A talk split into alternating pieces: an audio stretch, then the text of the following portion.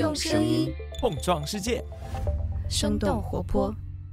Hello，大家好，我是丁教，欢迎收听全新一集《What's Next 科技早知道》。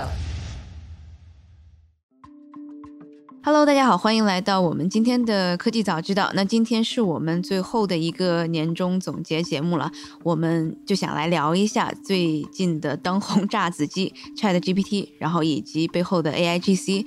那今年的 AI GC 有点像是去年年底的这个 Web Three，那各种 AI GC 的产品横空出世，让人非常的惊讶。那我们其实，在跟很多的这种 A I G C，就是 Generative A I 的从业者和投资人交流过之后，我们发现，其实 Chat G P T 没有超出很多行业大家的预期太多。那 Chat G P T 的突破点到底在哪里？然后没有超出大家的预期，没有超出行业的预期的原因是什么？那从技术到商业化，我们是不是对 Chat G P T 和 Generative A I 过于乐观？从业者？和投资人如何看待当下的这个赛道的火爆？那未来在这个领域，我们还有哪一些的想象空间？我们都会在今天这次节目来跟大家一起来聊一聊。那今天做客我们节目的是两位嘉宾，一位是徐卓 Josh 徐，然后另外一一位是 Bill 行。那我先想请两位来分别介绍一下自己吧。那先请那个 Josh 来吧。大家好，对我名字叫 Josh。啊，我早期之前在卡内基梅隆大学毕业之后，我一四年就加入了 Snapchat，然后我在 Snapchat 大概从一四年到二零年底吧，然后有六七年的时间。然后我我之前从事的工作主要是这个推荐系统、广告系统，还有这个 Generative Model 的一些工作。然后在二零年底的时候，我们啊出来创业，创立了这个啊 Surreal 视云科技这家公司。啊，我们主要从事的这个工作也是通过 AI 去生成内容，尤其是视频内容的这个生成。嗯，好的，谢谢。那 Bill，哎，大家好，哎，我是那个五元资本的 Bill，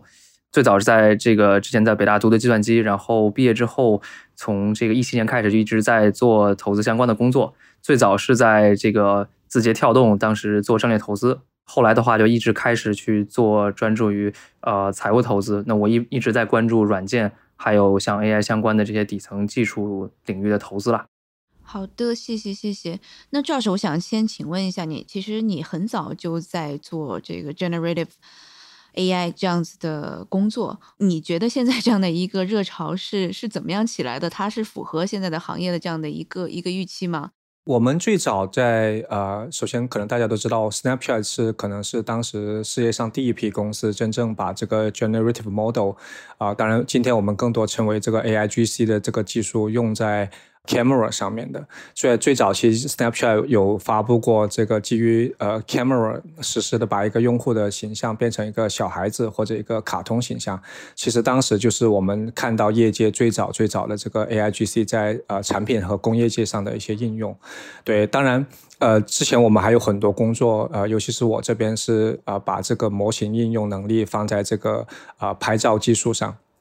然后，当我们其实出来，我记得二零年底出来创业的时候吧，整一个呃，其实还没有这个所谓我们今天看到的这个 AIGC 的这个概念。但是冥冥之中，我们能感觉到的一个点是，这个生成式的 AI 其实在很多程度和很多层面上在颠覆我们的这个内容创作啊，尤其是这个当时比较成熟的，可能是这个 Text Generation 啊，无论是 BERT 啊，还有后面出现的这个 GPT，包括呃，当时其实已经开始有这个呃 Image generation 的技术了，只是当时做的没有这么好。但其实，在我们过去的六个月，能看见像比如说 Stable Diffusion 的技术的飞速发展，然后在整一个呃呃，因为我其实在很早就在从事这个领域嘛，在我们看到的这一个技术发展趋势里面，其实是。符合我们当时对这个技术的一个想象的。然后，当然了，其实呃，随着这个技术浪潮，还有尤其是这个大模型技术的这个发展，啊，我们会可以开始看到，无论在文字、图片，甚至在接下来可能一到两年内，我们能开始看到视频生成的这种突破。对，总体来说，这个领域算是一个在过去的尤其的两年里面。百花齐放，同时呢，在接下来的这么一个几年的时间，可能我们的一个感觉是，它会颠覆从很底层开始去颠覆很多这种内容创作的这种模式和方式。那那 Bill 呢？Bill 是从什么时候关注到这个 AIGC 的？呃，应该也差不多是两年多前从 BERT 开始啊。那个时候就是突然大家开始去关注 Transformer 的这个模型，而且呃最开始也是说是文本的一些分析和这个简单的这个生成。我觉得这次这个不管是呃去年的这个整个 Generative AI 还是 ChatGPT 的这个这个吸引大家的这个眼球，核心还是说呃很得益于这个 Transformer 架构在过去几年的一个飞速发展，而且我觉得这可能是。呃，人类历史上至少是软件领域最大的一次这个科研工程上的协作，大家把这个数据集、把这个模型都开源起来，然后有非常多的科研机构，然后有这个非盈利组织，还有大的公司一起来去这里面做突破。那呃，我觉得像 OpenAI 还是里面的头部的大厂，还是创业公司，其实也得益于这样的一个非常有规模效应的这个合作的这个效果。我觉得很多人说这个领域的进展。啊，超过预期也好，不超过预期也好，但是我们跟行业里的人交流啊，观察下来，就是大家可能，呃，最让大家惊艳的还是一个是工程上的速度，呃，因为得益于这个模型架构的规模效应和之前几年的协作，大家很多人是没有料到，像 OpenAI 等公司，其实他们不一定在科研上比 DeepMind 啊、Fair 有很强的优势，但是对于工程的这个务实的程度。啊，使得说他们他们模型迭代的进展的速度，其实是高于我们之前一两年大家的这个呃这个预期和展望。然后第二呢，就是说呃在效果上，我觉得这个有点类似于干，只是说我们人类自己是一个判别器，就是回到比如说两年前我们去想象啊未来这个更大的模型，然后更好的这个生成或者分析的结果，呃是是什么样的一个我们能人类能评估的效果。其实那个时候，大家是很难在结果出来之前来去做这个定论的。我是觉得说，过去这一年的这些商业领域的一些突破，还是给了大家一些小小的惊喜的。其实我们这个说到 Transformer，其实已经有几年的时间了。我不知道，要不然我们先给大家简 简单的说一下这个 Transformer 是什么样的一个定义好吗？Transformer，我我们基本上可以理解成它是一个。更 powerful 的这么一个模型的一个算法吧，就是其实，在整一个呃 AI 领域嘛，我们其实。在完成一个 AI 的任务的时候，其实不外乎就是有呃三种因素，一个就是数据，一个就是模型的算法，一个就是它的算力，在支撑说它能否更好的完成这个呃任务。那 Transformer 呢，相当于是在模型算法领域做了一个很大的创新和突破，以至于说，哪怕只是用以前一样的数据和一样的算力，但是呢，当我有这个更 powerful 的算法之后，其实我能更好的完成这种任务，可以这么只去理解它的一个角色，还有呃。呃，影响力吧。所以这个我们其实之前没有太多的聊到大模型的这样的一个词汇。那之前的这个，如果跟大模型相对的，有其他的什么样的一一些模型，或者是什么样的一些算法呢？我觉得这个点我们可以这么去理解，其实大模型也是在我刚才讲的这个三个模块里面。呃，尤其是在算法还有数据这两个领域，当然还有一些算力的领域的一个突破。我们举个例子，在远古时候，可能这个模型还很小，对吧？此时呢，你给它喂很多很多的数据进去，其实这个模型的 capacity 可能是没有办法理解这么多数据的。那也就是说，其实我们并不需要这么多算力去消化这么多数据，因为这个模型体量本身就很小，就有点像是我们呃，可能不是特别恰当的例子，是刚出生的一个小朋友的一个大脑。脑它的容量其实没有这么大，你给他看很多很多书，其实它并并不能很好的去消化。那在算力层面，它可能也就不需要花这么多时间去看这个书了。但是大模型的，你我们可以这么理解，大模型尤其是可以刻画的一种一个维度，其实是它的这个参数量。呃，尤其是比如说我们看到 GPT three 这这个参数量是在。一千七百多亿的这个参数上，呃，我们可以理解成，它就从一个小孩子的一个大脑变成了一个成年人的大脑。那这个时候呢，它就可以消化更多的知识和和和和材料。那这些知识和材料在呃 machine learning 领域就可以把它理解成这个数据。当这个模型变大了之后，它自然而然的可以去接触和消化更多的数据。而背后呢，其实它也需要同样的，比如说一个大脑需要花更多的时间去学习和阅读。那这就是背后的这么一个算力。而大模型。和数据还有算力，其实三者是相辅相成。呃一起在发展的。当你有更多的数据的时候，其实你就需要一个更大的模型去消化它。但是呢，当你有更多的这个呃数据以及更大的模型之后，其实被迫的你可能又需要更多的算力啊。尤其是刚才 Bill 有提到说，你如何让这个几几千张这个 GPU 的呃机器一起协同去做训练，在短时间之之内可以把这个东西给呃训练出来。所以可能这大模型在这个里面是这么样的一个角色。对我我可能我们这边观察最大的区别就是，比如说在十年之前，当时不管是李飞飞啊，还是各种啊，我们看的这个商汤矿石在做这个 AlexNet，然后后面到 ResNet 做这个图像识别的时候，那个时候做的很典型，就是说大家通过卷积神经网络这样的架构来去做人脸的识别啊，视频的识别。但是呃，大家真的去把这个东西用到商业落地之后，会发现这样的一个模型架构，它其实是没有特别强的这个规模效应的。它针对于不同的，比如说识别的类型，然后不同的识别场景，其实最好的办法就是针对场景来去做针对的这个模型参数的调优，那来满足，比如说啊，这个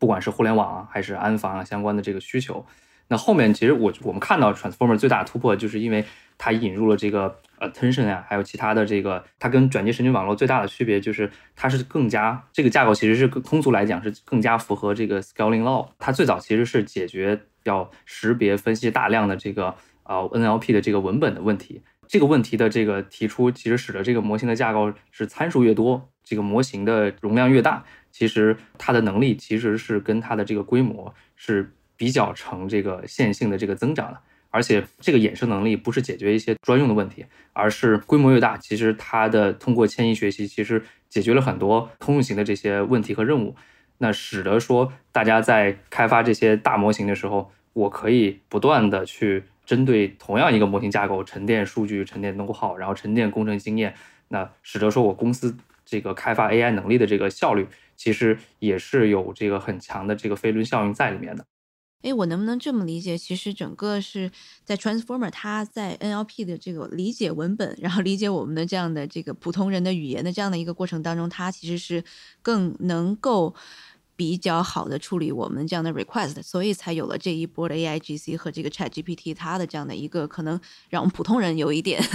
有一点体感的这样的一个新的突破。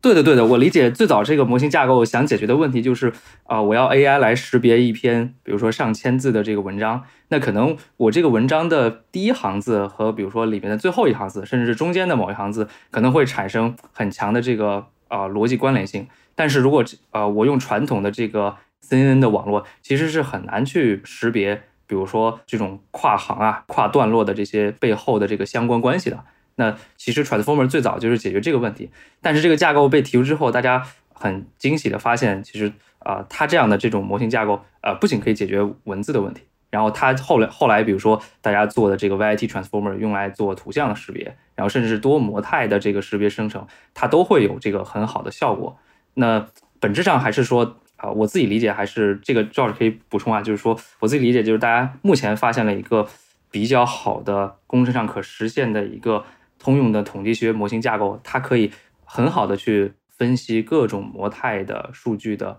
这种相关关系。其实我们不管是这个跟它去聊天啊，还是做这个图片生成啊，其实它都是基于大量的数据的统计学的这个概率学的这个分布来给我们产出最有可能满足我们。想预期结果的这个内容，我觉得另外一个角度，其实呃，大模型和以前的传统的这个 AI 模型，它。Enable 的一个呃两个场景，在以前来说，它可能是这个呃 task specific 的，就是当你要去解决一个识别的任务，或者说一个分类的任务，然后你专门去需要有一个专门的模型，但这个可能不是一个大模型，然后呢去给它喂特殊的这个场景当中的一个数据。但是当我们开始看到有些大模型，比如说像啊，GPT three 这样的呃大模型之后，其实你不需要去给它专门为某一个场景的数据，你其实 basically 就是把世界上所有的数据给他，然后呃他就可以完成不同的任务。然后这个在呃我们看到的这个工业落地啊，还有商业落地上，其实就带来了一个 scalability 的一个一个很大的提升和突破。呃，其实本质上呃我们可以这么理解，就是。在整一个 AI 和 machine learning 的这个发展当中，所有的这一切其实都不断的在去更精细的模拟我们人的大脑。比如说，在早期的传统的 ML，它可能是在说。哎，我我们有一个人，对吧？然后给你看很多不同的类型，然后呢，你过一个小时之后告诉我，啊，这个新的东西是属于哪个类型？它是这么一个简单的任务。但是实际上，我们真实的人脑呢，它其实每天是在摄取不同不同各样的这种呃信息和内容的。然后最终，它其实 develop 的一种对事物的认知和事物的一个判断的这么一个能力。所以其实本质上来说，呃，包括我们说的这个 transformer，它引入的 attention，然后呢，有更多的这种参数。来模拟我们人脑里面的这个神经的突触，呃，那其实本质上都是在更更真实的模拟我们的人的大脑这么一个过程。OpenAI 的这个 ChatGPT，它的核心的这个 TED，我看它其实是写了它大概分成三步，从不同的这个 collect data，然后 train 它这个 reward model，然后我不知道这块能不能请两位谁帮我们来这个大概的讲一讲它的这个步骤是怎么样的。我可以先说一下，我觉得可能大家会比较关注的一个点就在于说，啊，GPT three 和 ChatGPT 它的一个主要的区别是什么？然后呢，可能从这里面我们可以呃了解到这个呃 ChatGPT 在呃一些特点上，还有它的这个表现上会有什么优势？呃，其实本质上来说，它的参数量呃是一个差不多的一个状态，但是最核心的一个区别在于 ChatGPT 其实用了更好的这种监督型的数据。比如说，它在训练的过程当中引入了这个强 supervised 的数据，让这个模型的产出更符合我们人类的这个预期和标准，这是一块。然后另外一块呢，就是。刚才我说的这个 supervised 的数据其实是人工的一个呃数据标签的一个过程，然后在之后呢，当它产出数据来之后呢，它在针对这个数据的答案得到了答案去做了一个 ranking，比如说，哎，我你你有十个答案，我告诉你这个答案更好，另外一个答案其实没这么好，然后通过这两种方式去对这个已有的 Chat 呃 GPT 三的这种模型进行一个 fine tune 和监督，以至于呢，它我我们刚才提到的这个 reward model，还有或者说我们说的 reinforcement learning。在这个里面，其实相当于是让已有的这个 GPT 三的这个模型变得更加 powerful，呃，输出的结果更加精准。这个 Bill 有什么需要加的吗？我自己觉得通俗的理解就是说，原来我又训练了一个大的这个千亿参数的这个 transformer model，然后其实它里面其实已经蕴含了很多知识，因为它训练的数量非常大，就是比如说我们需要的一些，比如说。文本之间的这些啊分布关系，其实已经蕴含在模型里面的，包括一些生成的能力，其实也都包含在 model 里面了。但是呃，这里面有一个 gap，就是说，其实这个 model 并不知道，呃，因为它无法像人类一样观测外部世界，所以它不能理解人的这个真实的意图。然后，包括人说的这个自然语言，它也不能够像啊，它也没有拿到现在人类的能力去真正理解，比如说我。问他的问题背后的这个 implication 是什么？所以最早的时候，其实大家解决这个问题是用于叫 fine tune 的这个能力，就是我已经经我已经做了非常大数据量的这个训练工作，但是呃，我针对特定的任务需求，我会给他一些呃有监督的呃标注过的一些小数据来去对他做提示，比如说我会给他一些呃问题和我希望回答的一些事例，然后通过这种小样本的这个训练来引导他。输出我希望达到的一些特定的目的的需求，但这个 fine tune 因为数量很小，而且人为在这里面扮演的工作也不是很大，所以他们通常是解决某个行业或者某个特定需求有用。但比如说这次 Chat GPT，其实它其实真的是呃用强化学习的方式，然后加上了更大规模、更大比例的这个人为的参与，他们也说叫 human in the loop。就是他第一步其实是让更多的人其实做了更多的这个样本给他去做提示，然后呢，第二步就是说他回答的很多的这个问题人来去打分，然后来这个让人看看这个是不是人人类想要的这个结果，然后第三步就是他自己基于人的打分训练出了一个 rewarding 的 model，然后就这个模型会会更加自动化的去评判它输出的结果是不是人类想要的，这样的话其实是一个更加高阶的一个。fine tune 的这个形式，那达到的效果就是，其实它能够更好的理解人的意图。我也是跟呃行业里的一些 AI 的一些朋友啊，然后产业里的这些专家交流，大家很多的一个感觉就是说，在 Chat GPT 出来之前，像它训练的最新的 GPT 三点五啊，包括这个 Codex 这个 model，呃，很可能已经完全包含了 Chat GPT 的能力了，只是 AI 模型并不知道你想要我做什么，所以需要一些很古怪的这个 prompt 的提示来生成结果。但是经过这次强化学习的这个训练之后，其实它能更好的理解人的意图，使得说我给他一些很通俗的自然语言，他就能把他这个能力激活释放出来。这这是我一个比较通俗的这个理解了。那其实这一次在呃 Twitter 上面，大家也看到，像 Sam Altman 他其实对自己的这个模型 Chat GPT，他还觉得还是比较还没有特别完善吧。然后好像也是比较保守。然后大家还说啊，这是像是一个 CEO 说的话吗？还在下面给他回复。我不知道作为行业内的人士来说的话，其实 Chat GPT 能做到现在这样的程度，是符合大家这个预期吗？还是大家其实觉得刚刚像是 Bill 讲的，其实已经感觉好像是挺快的了。OpenAI 它整个的这个内部的这个工程量的，然后它的速度其实是觉得还不错。我觉得总体来说，ChatGPT 的发展这个进程其实还是算比较快的。呃，但是呢，我觉得有另外一个角度，就是说，当我们谈到我们的预期的时候，因为我 personally 是对这个 Generative AI。呃，有一个极强的一个呃信仰，以及呃对它的未来是十分乐观的一个呃感觉。因为理论上，所有我认为所有的数据，只要是可以在计算机里面被编码成零和一的这种状态的数据，它都是可以被生成和 generate 出来的。那的确，就是所有的这一切可能。在我看来，它都是应该发生，并且呃，哪怕现在没有发生，未来都是会发生的。而当我们去看 Chat GPT 的时候，它更多的是像 GPT 三的这么一个延伸。我我觉得更大的突破点其实本身在于 GPT 三这个模型本身，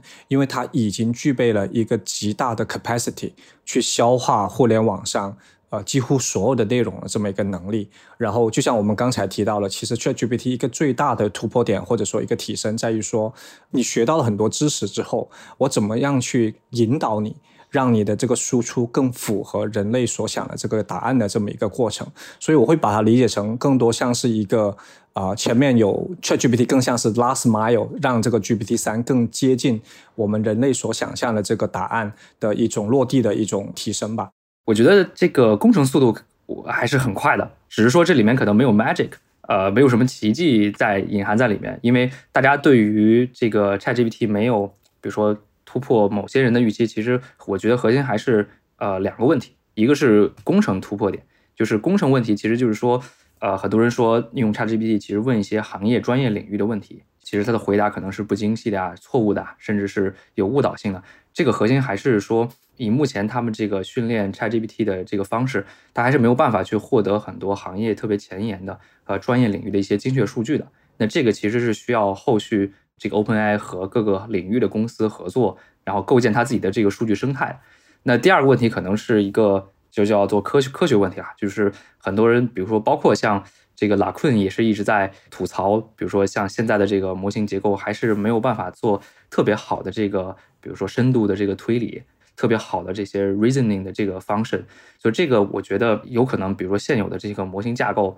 还没有办法去实现真的像人类一样去感知、然后思考、推理的这种方式。那这可能是有待于啊未来工程上的创新，呃技底层研发技术上的这个创新的啊。不过我我觉得可能还是让我比较惊讶的就是说，我看到很多人去分析这个 OpenAI 其实把人类的这个代码做了这个全方位的训练之后。实际上有可能是帮助他增加了他对自然语言的这个推理能力的，因为代码代码里面有非常多的这个长距离的依赖，其实对于比如说对于文章的这个呃人类自然语言的文章的一些推理分析的这个效果，他们发现比最初的 GPT 还是有很强的提升的，所以呃我觉得可能。一方面是底层的模型架构的创新，另外的话，未来如果 OpenAI 从工程上把各种模态的这个数据都吸收进去的话，也许还会产生一些意想不到的这个能力维度的这个上升啊。哎，那我们其实如果要看我们下一步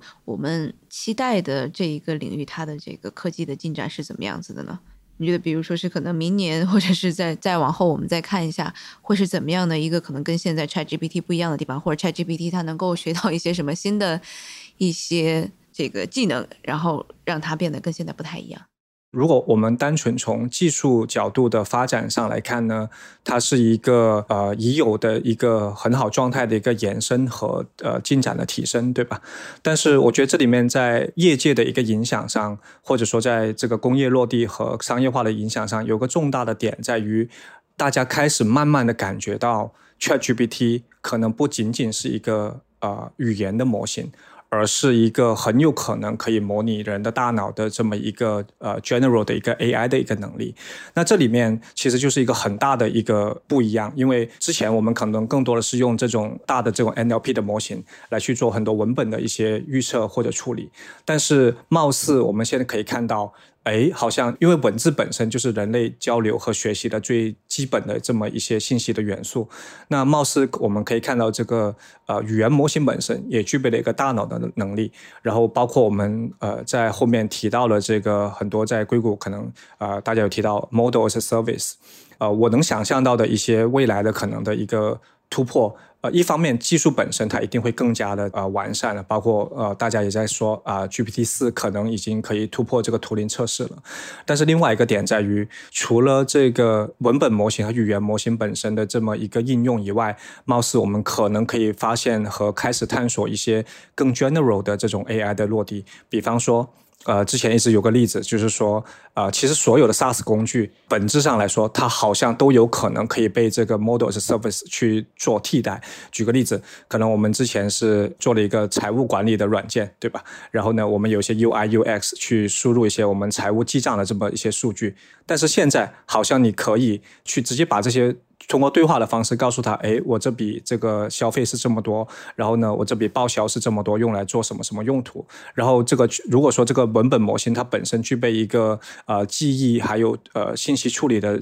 类似人类的这么能力的话，其实这一块本质上有可能呃，我们当时是用用一个 SaaS 软件替代了一个呃财务的人员，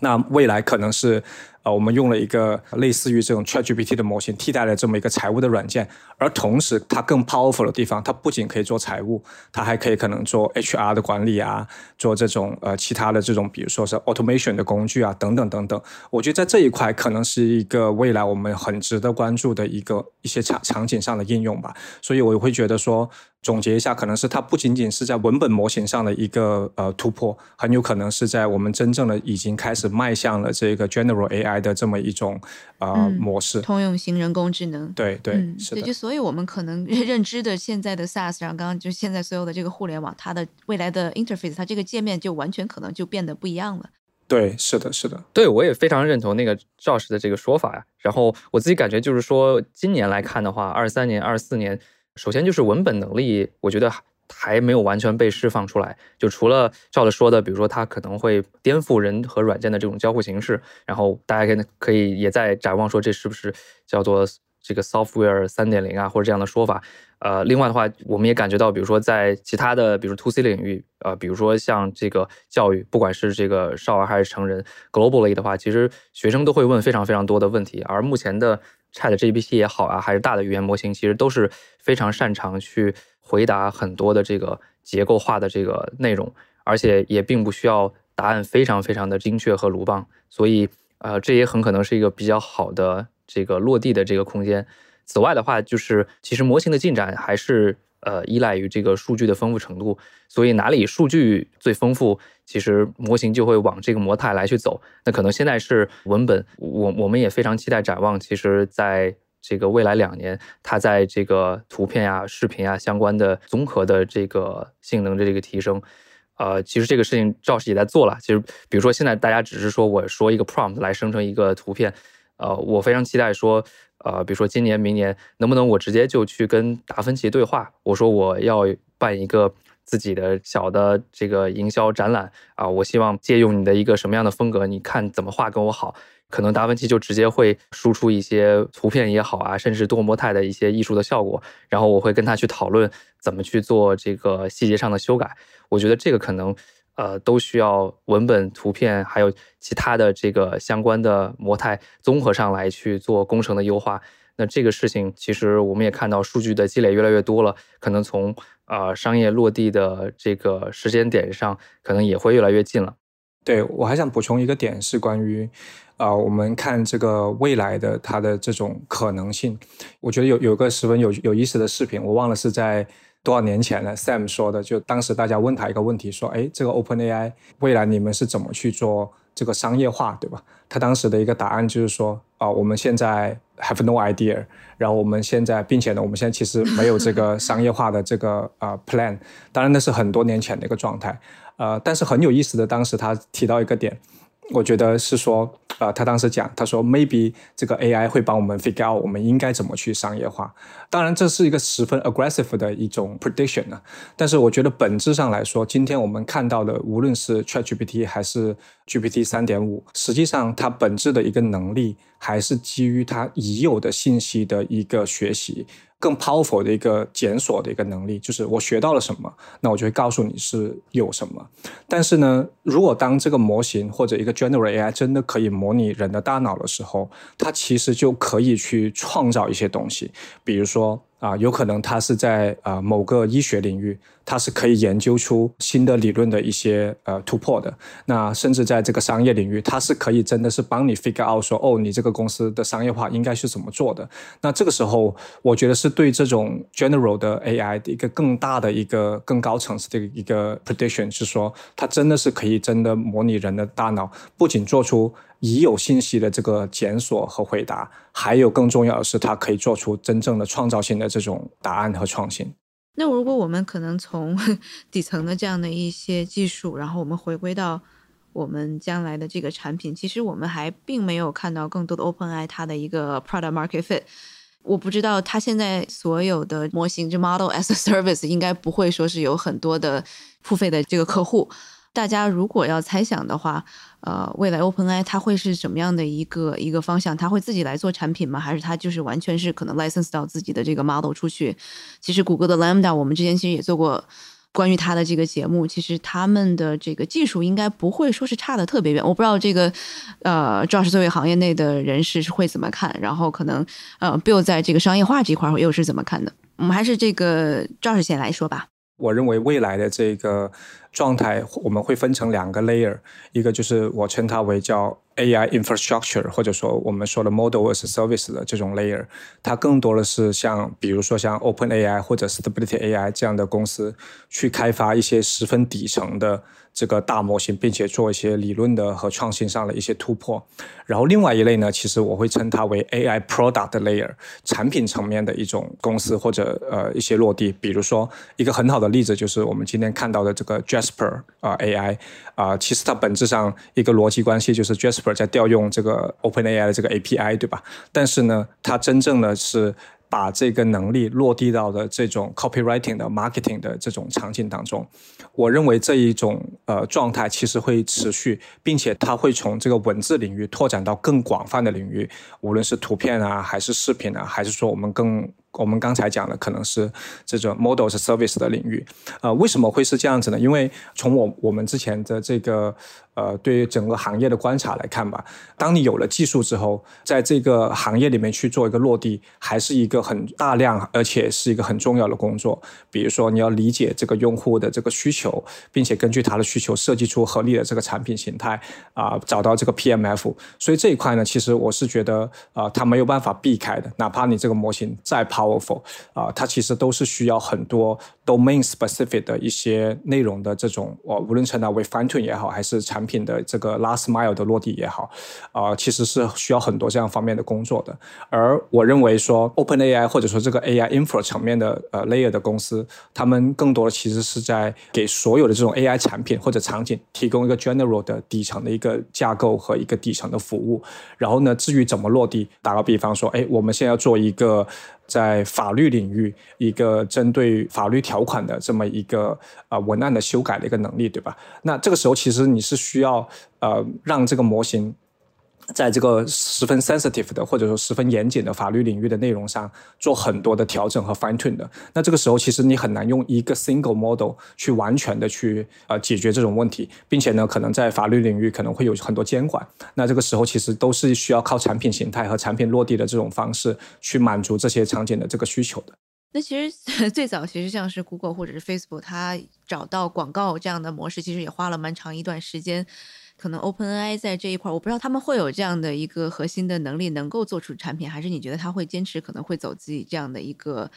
中间的这个呃技术提供商的这样的一个 role？如果你有技术的创新和突破的话，我相信啊，它一定是会有一种办法可以找到它商业化落地的这么一个方式的。然后啊，就像我们其实当搜索引擎出来的时候，对吧？其实也没有人会预测到，哎，搜索引擎其实是靠广告可以可以去赚钱和盈利的。但是我觉得在 OpenAI 领域来说，更重要的是你在给用户提供的这个价值是不是？呃，真实和有用的，只要这个事情是 make sense 的，呃，比方说，他哪怕是通过这种最基本的 API 的形式提供给类似于 Jasper 这样的公司，其实它也可以做到很很大的这么一个呃商业化的一个拓展。另外呢，其实我们可以开始看到，尤其今天我好像也看到一个新闻是说，呃，Microsoft 已经开始要把这个 ChatGPT 或者 GPT 三的这种能力 integrate 到它呃 Office 的呃软件的 suite 里面，无论是 email 还是 Word 文档里面。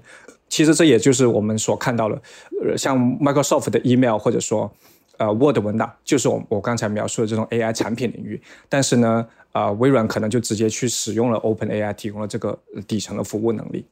Bill 这边在可能在商业应用上面，你觉得可能就未来还是一个大厂的它的这样的一个 play，因为像是 Microsoft 它其实也是 OpenAI 很大的这个投资人之一嘛，还是你觉得可能它更激起了可能新一代的这个互联网的整个一个创业潮？其实我我现在觉得有三类格局的设想，就是第一类格局，我我可能把它称之为叫云服务格局。呃，像 OpenAI 它现在开发这个 Foundation Model，然后对外卖 API，其实它核心还是呃人才和资源的垄断。那这个时候，像 Google 啊，然后甚至未来的 Meta 和这个 SageMaker 的亚马逊的 SageMaker 也会去跟进。呃，如果说呃中泰是大家其实都提供了这个 Foundation Model。然后谁也没有在数据和应用上去实现比较大的垄断的话，那又回归到了谁的人才多、算力多，然后大家也都有非常强的这个呃商业生态原有的这个客户渠道来去支持，那就变成像云服务的格局了。那第二类的格局，其实可以把它称叫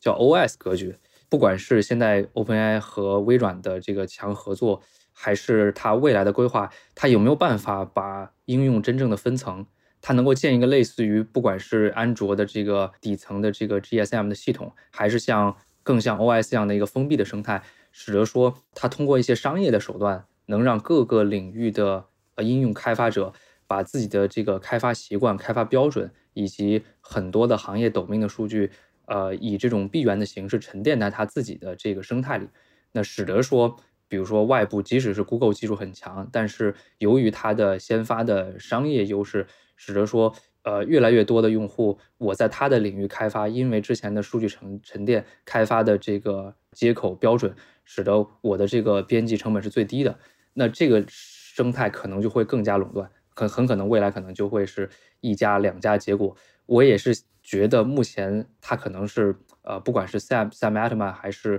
公司管理层猜测，有可能会往这个方面来去。呃，走，包括他现在也是通过投资的形式布局了非常多的这个生态合作的这个企业。那第三类愿景可能就更加 crazy 一点吧，就是我可能觉得这个可能是叫 super app 格局，就是不管是 OpenAI 自己，还是未来的某个新起的玩家，如果说呃一个团队其实基于现有的 AI 技术找到了非常好的商业的落地点，呃，举个例子，比如说突然做出了一个，比如说几年之内做出了一个上亿 DAU 的产品。虽然说我们大家都不知道这个产品是什么，但是可以由此可以想象，如果有一个公司有这么大的用户量，那它很可能也不会再用三方的任何的这个底层的基础设施，因为它自己掌握的数据和生态啊，有有点像自己的推荐算法一样，完全有能力去培养自己的这个 AI 能力。呃，那这个就呃有待于说，一方面是 OpenAI 有没有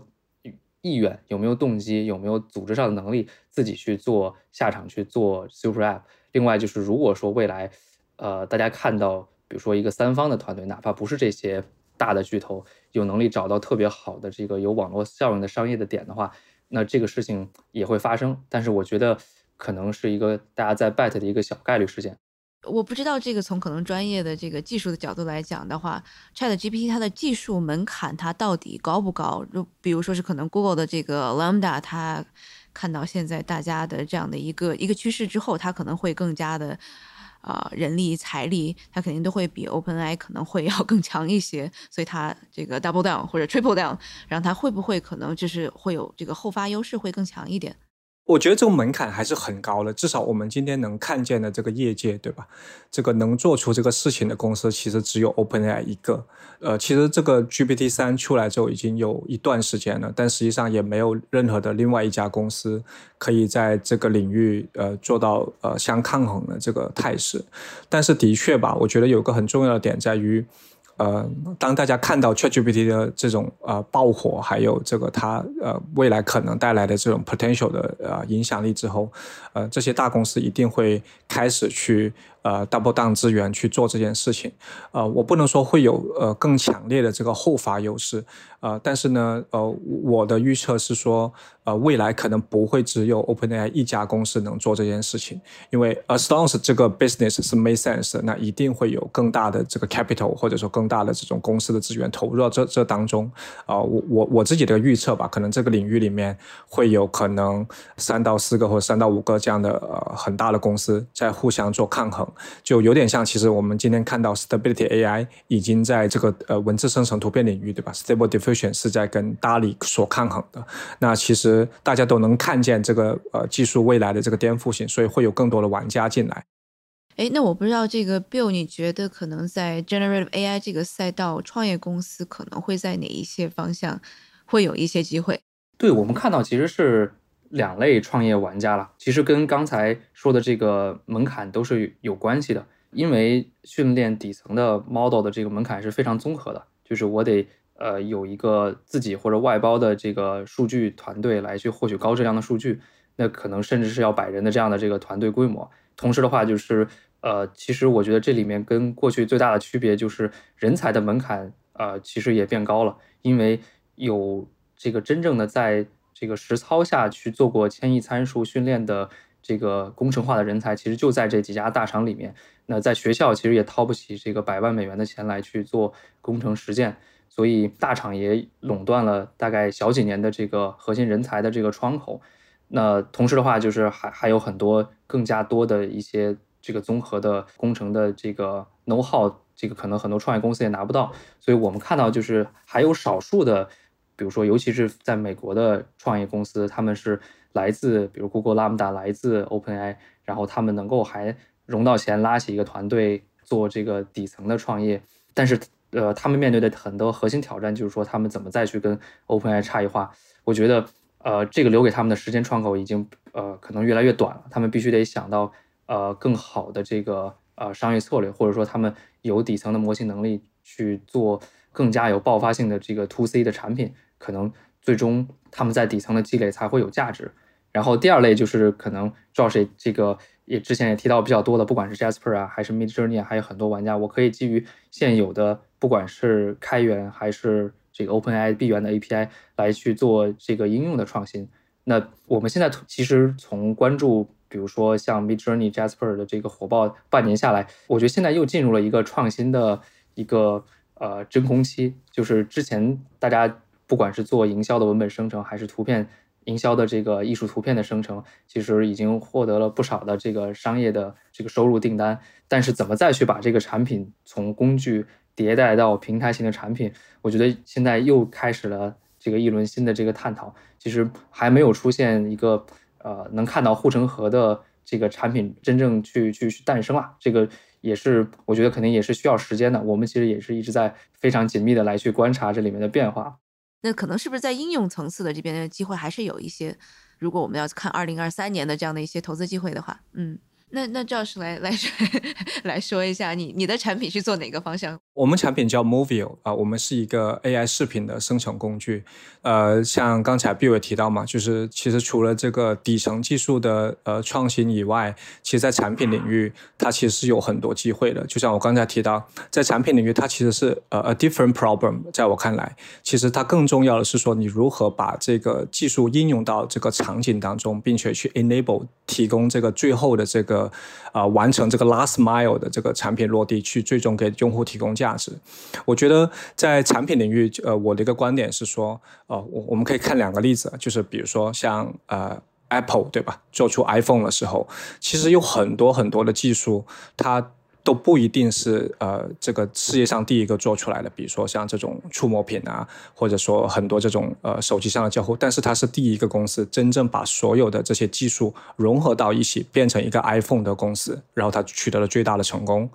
因为我之前一直在呃 Snapchat 工作，然后我们一个观察是说，我们对一个尤其是对 To C 的产品领域来说，其实更重要、更重要的，尤其在社交领域吧，其实。这个技术可能不是最关键的，更关键的是你是否能捕捉住用户心理上的、心理学上的一些诉求，对吧？然后呃，像前段时间呃比较火爆的 Be Real，它的这么一个技术，其实可能是五年前都有了，就是拍张照片而已。但是呢，它真正的是在这个产品价值上有很大的一个创新。然后其实，在这些领域，我会认为说，当然，我觉得这里面很核心的一点在于说，当你的底层技术发生巨大的变化的时候，可能你的这这种呃产品的交互和形态会很不一样，这时候一定会有新的玩家出现。就像我们看十年前这个呃移动互联网和手机开始普遍的时候，哎，于是乎出现了 Snapchat 这种新的这种社交的形式。然后在未来，maybe 我们可能可以看见的是